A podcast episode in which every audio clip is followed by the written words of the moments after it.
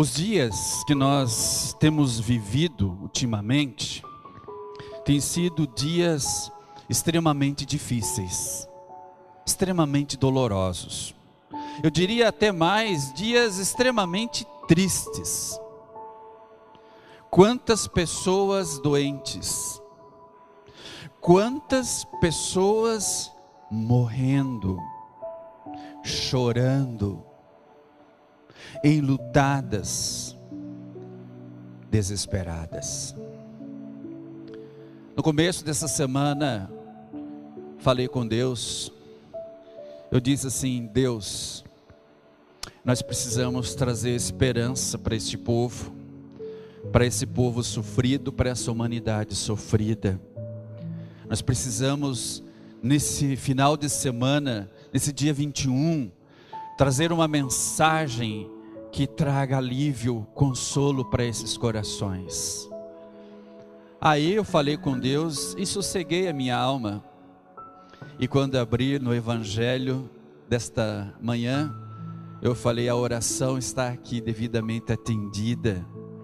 Deus me deu de presente esse texto, porque esse texto ele trata da esperança para o mundo.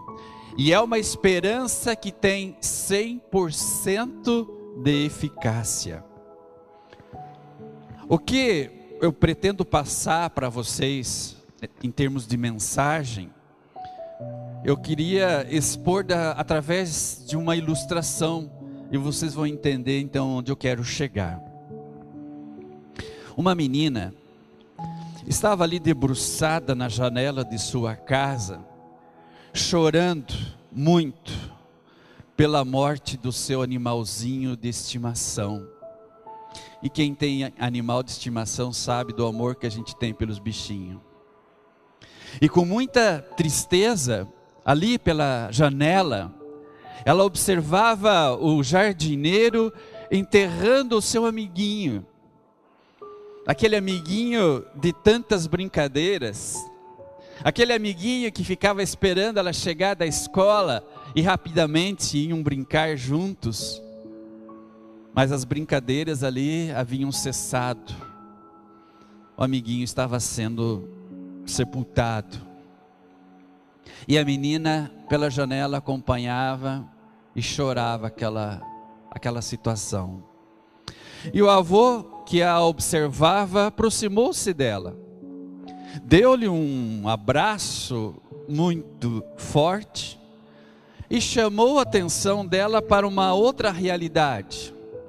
Pegou a netinha pela mão, conduziu-a até onde estava a outra janela da casa, aí ele abriu as cortinas, e a menina então pôde ver um jardim florido, maravilhoso, colorido.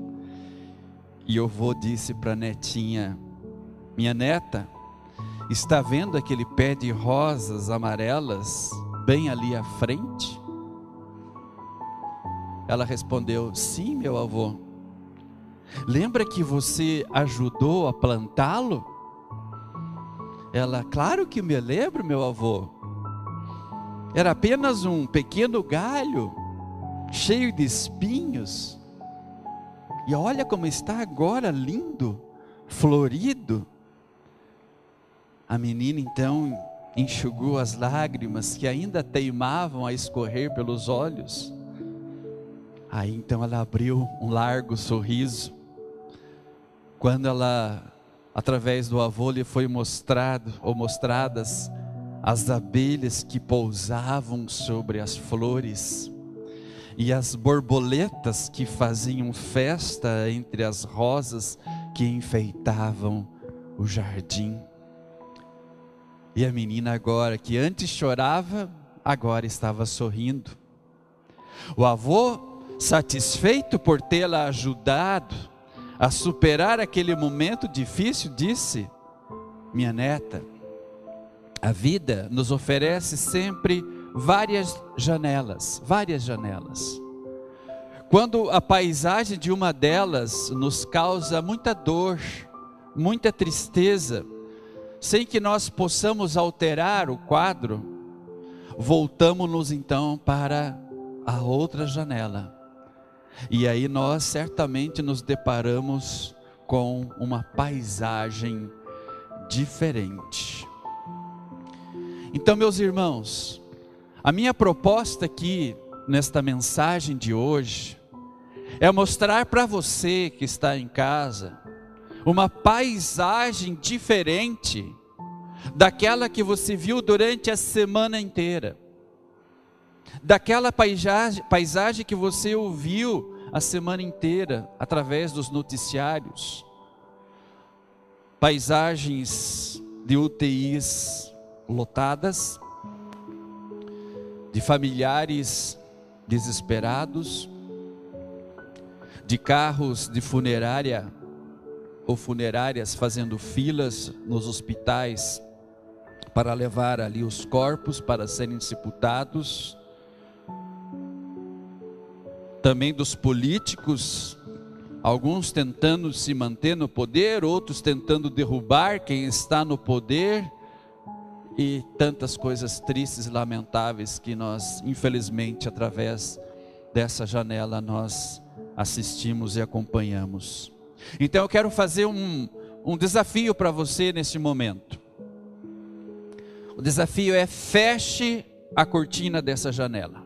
É, feche a cortina dessa janela por alguns instantes. Dessa, dessa janela que você aí testemunhou essa paisagem de tanta tristeza, dor e tudo mais. Feche essa cortina por alguns instantes. Eu nessa mensagem eu quero fazer aqui o papel do vovô da nossa ilustração de hoje. E mostrar que existe uma outra janela, uma outra janela que, quando aberta, nós veremos sim um jardim florido, um jardim que está nos esperando. E o motivo dessa esperança tem o um nome, e esse nome é Jesus, porque Jesus tornou-se um sinal de esperança para o mundo. E aí você se pergunta, mas pastor, como que Jesus tornou-se um sinal? Um não, mas o sinal de esperança para o mundo. Primeiramente, vindo e assumindo a forma de servo. E isso está descrito aqui nas palavras que Jesus diz aos seus discípulos do evangelho de hoje. Reparem vocês que pela terceira vez Jesus estava falando junto aos seus discípulos a respeito da sua paixão. Terceira vez. Talvez até vocês se perguntem, mas por que, que foi necessário? Pelo menos o que está registrado são três vezes. Quem sabe foram até mais. Mas qual era a intenção de Jesus? Para que ele três vezes, pelo menos, falasse a respeito do que estava por acontecer. Na verdade, a intenção era mostrar que a sua paixão, mostrar que o seu serviço era de livre decisão, era algo consciente. O que ele enfrentaria pela frente não o pegaria desavisado. Todo o sofrimento de Jesus não foi um acidente de percurso, não. Ele sabia todos os passos que estariam acontecendo, se sucedendo ao longo de sua jornada, sua caminhada até a cruz. E ele descreve os passos, digamos assim, desse processo. O primeiro seria o que? Ele diz: a entrega ao sinédrio. O segundo, a sua condenação. O terceiro, a sua entrega aos gentios. O quarto, o seu escárnio. O quinto, então, a sua morte. Imagine você que está me acompanhando agora. Isso aqui, gente, era uma verdadeira catástrofe sendo compartilhada aos discípulos. Eles não queriam ficar sem o seu mestre. E quando Jesus diz: Olha, gente, vai acontecer isso comigo, imagine para vocês, imagine vocês a tristeza que tomou conta e a preocupação e o medo que tomou conta dos seus discípulos. E aí então, quando Jesus falou sobre a última etapa do processo que ele teria pela frente, aí então, ou seja, a ressurreição, porque no final ele diz: depois de três dias ressuscitará, era como se ele trabalhasse como o vovô da nossa ilustração de hoje, que pegasse os discípulos e dissesse: Olha, nessa primeira janela, a catástrofe que vai acontecer comigo. É isso aqui, ó. Eu vou ser entregue nas mãos dos pecadores, eu vou ser morto, mas é uma verdadeira tragédia. Aí ele pega aqueles discípulos pela mão e os leva até a outra janela e diz: mas no terceiro dia o filho do homem ressuscitará.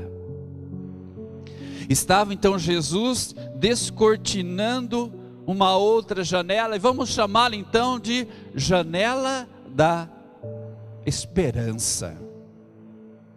Assim sendo, se alguém esperava que Jesus veio para buscar honrarias ou conceder favores especiais no reino da glória, ele fala de uma forma muito clara: estava esse alguém totalmente enganado.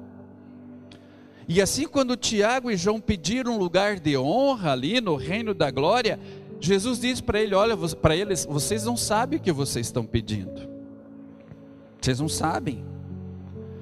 E esse pedido se instalar ali entre os próprios discípulos, mostrando que até entre eles, que eram as pessoas mais próximas de Jesus, dominava, pairava uma mentalidade assim de poder, uma mentalidade de autopromoção.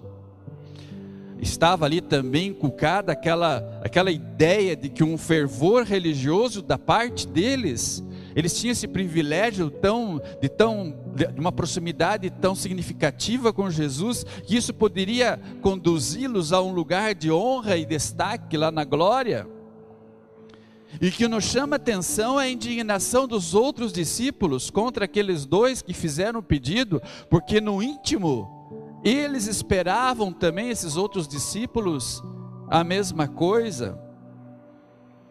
E aí a gente começa a olhar essa atitude deles e começamos a nos perguntar, mas será que nós também nós não temos as mesmas fraquezas? Às vezes a gente pega, critica os discípulos de Jesus diante das fraquezas deles, mas pensemos em nós nesse momento. Será que o encanto pelo poder, o encanto pela exaltação pessoal, também não nos seduzem? O que que você acha? Você que está me ouvindo, o que que você acha? Você não concorda comigo que vez ou outra também nós queremos nos colocar acima dos outros e olhamos para os outros de cima para baixo? Não é verdade que também nós gostamos de lugar de destaque e de um tratamento de diferenciado? Não é verdade que às vezes nós também queremos ser tratados como clientes VIPs? Bem de acordo com a mentalidade do mundo onde aqui nós vivemos, onde cada um aqui nesse mundo procura obter para si aquela segurança pessoal e individualista? Será que nós, a exemplo dos discípulos de Jesus, que Jesus tinha falado para eles: Ó, oh, gente, eu vou passar pelo caminho que me leva, nos leva a Jerusalém, que é o caminho da cruz. Eu vou passar, eu vou sofrer muito, eu vou morrer por vocês, pela humanidade. Eu vou ressuscitar. Será que eles não entenderam isso? Será que eles não, qual foi a parte que eles não entenderam, que eles não ouviram direito? Parece que eles estavam com os ouvidos fechados, estavam surdos, porque Jesus não estava falando ali de glória, ele estava falando ali de cruz, mas os seus ouvidos, os ouvidos dos seus discípulos estavam ali fechados. E dessa maneira, eles não estavam entendendo que antes da glória, nós com eles precisamos ir a caminho de Jerusalém com Jesus e a exemplo de Jesus carregar também a nossa cruz. Mas ele estava ali brigando por poder. Olha que interessante, Jesus falando do sofrimento e cruz, e eles falando e tratando e brigando por causa de poder e lugares de honra na glória. E aí Jesus diz: Olha, meus amigos, entre vocês, meus seguidores, não é assim. Não tem essa história de uns mandarem nos outros, de alguns terem privilégios maiores que os outros. Não, não é assim. Na verdadeira comunidade cristã, não haverá briga por poder, porque a briga pelo poder, ela só escraviza. A briga pelo poder, ela separa dominadores e dominados. Ela causa essa divisão. Na comunidade cristã, a única preocupação é servir, é ser diácono, é prestar serviço. Porque quando nós temos essa mentalidade de que nós, como comunidade cristã, nosso objetivo é servir, e quando todos entendem essa mensagem, essa mensagem ela une. Essa mensagem, essa disposição, ela promove a comunhão. Ela promove o bem-estar para todos indistintamente. Ninguém está preocupado, ninguém está se preocupando em tirar o lugar desse ou daquele, não. Todo mundo está ali preocupado em servir melhor a Deus e ao próximo.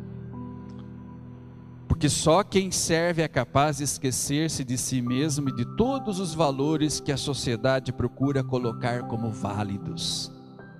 O próprio Jesus ele se coloca como o exemplo, porque ele não veio buscar honrarias, mas ele diz: Eu vim aqui e vou assumir o mais difícil, o sofrimento e a cruz.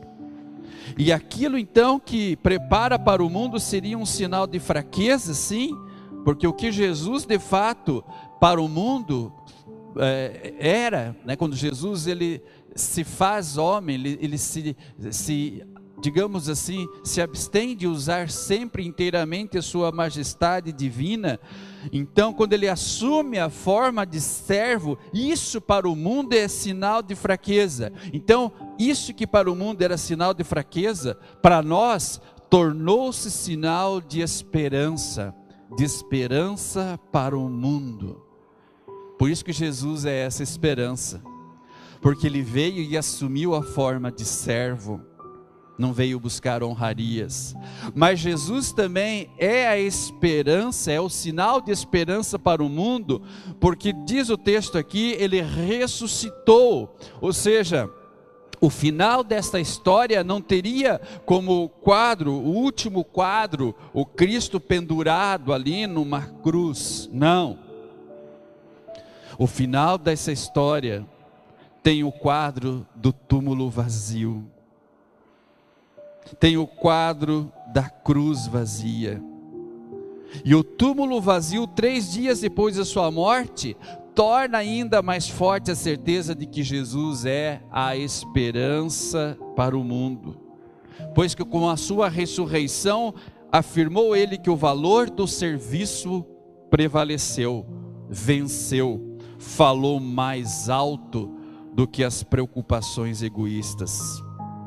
Então, meus irmãos, você que já não está aguentando mais, como eu, de olhar ali pela janela do sofrimento, pela janela da dor, pela janela da morte, você que já não aguenta mais, eu vou fazer o papel do avô da nossa ilustração. Vou levar você para vislumbrar a outra janela e o que você pode ver através dela. Vá até ali, abra ali as cortinas e ali contemple, contemple a cruz vazia, contemple o túmulo vazio, pois o Cristo que estava ali, que ali esteve, não está mais. Mas onde que está o nosso Cristo? Ele, o Cristo, que é o sinal de esperança para o mundo, onde está o meu Cristo, o meu Salvador? Ele está num lugar onde além de flores, abelhas e borboletas, ali também há anjos cantando. Ali também estão Pedro, Tiago, João, o apóstolo Paulo, Moisés, antes de Moisés, Abraão, Isaac e Jacó.